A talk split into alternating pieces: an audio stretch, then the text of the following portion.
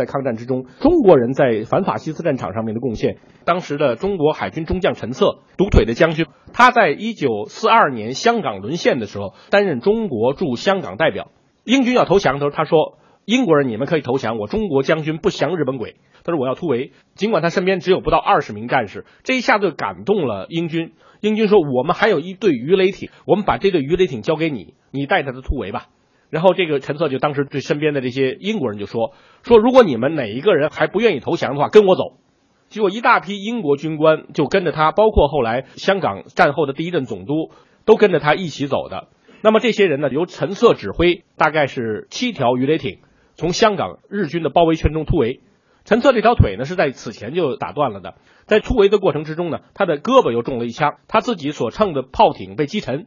落水之后，被他的副官呢覆水把他救了出来，登上鸭梨洲。最后他们呢仍然带着这个鱼雷艇，还是成功的突围到了中国的惠州。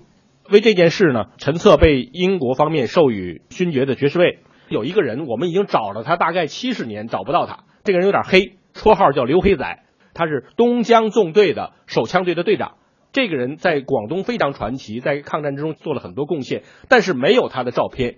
结果几十年以后，突然从美国回来了一张他的照片。为什么会得到他的照片呢？因为他当时带着他的手枪队营救了一名美军的飞行员，叫科尔。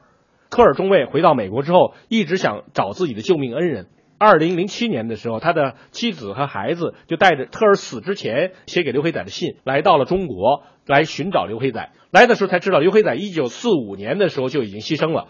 结果他们就写了这封信，放在了刘黑仔的墓前，他管他叫 Black Boy，黑孩子，黑仔，说。我是科尔中尉的孩子，由于你的帮助，才使我们的家庭得以完全，使我们在战后享受了长期的和平的生活。但很可惜的是，你没有能够享受到这样的和平。现在我们带着我们的问候，从美国来到中国来见你，就这样的一封信，让我们重新找到了他。同样，中国抗战的痕迹在世界上到处都可以找到。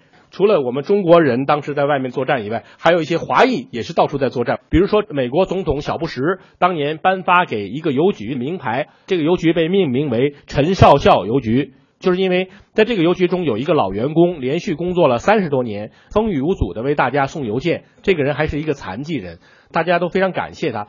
直到他退休的这一天，人们突然发现，原来这个人是二战中的一个空战英雄。因为在美军的文字中找不到他，才发现他不是美军的空战英雄，而是中国空军的一名空战英雄。这个人叫陈瑞电，他的父亲是中国人，他的母亲是秘鲁人。他在参加中国空军的作战的时候，跳伞的时候，日本人用机枪扫射他，他当时的衣服已经着火了。等他落到地面的时候，他的面孔就完全被烧伤了。他回到美国这么多年之后，重新得到授勋。这个时候，人们采访他，当时你在秘鲁，你当时为什么要回中国去参战？他说：“虽然我远在万里之外，但是我听到了中国的召唤。”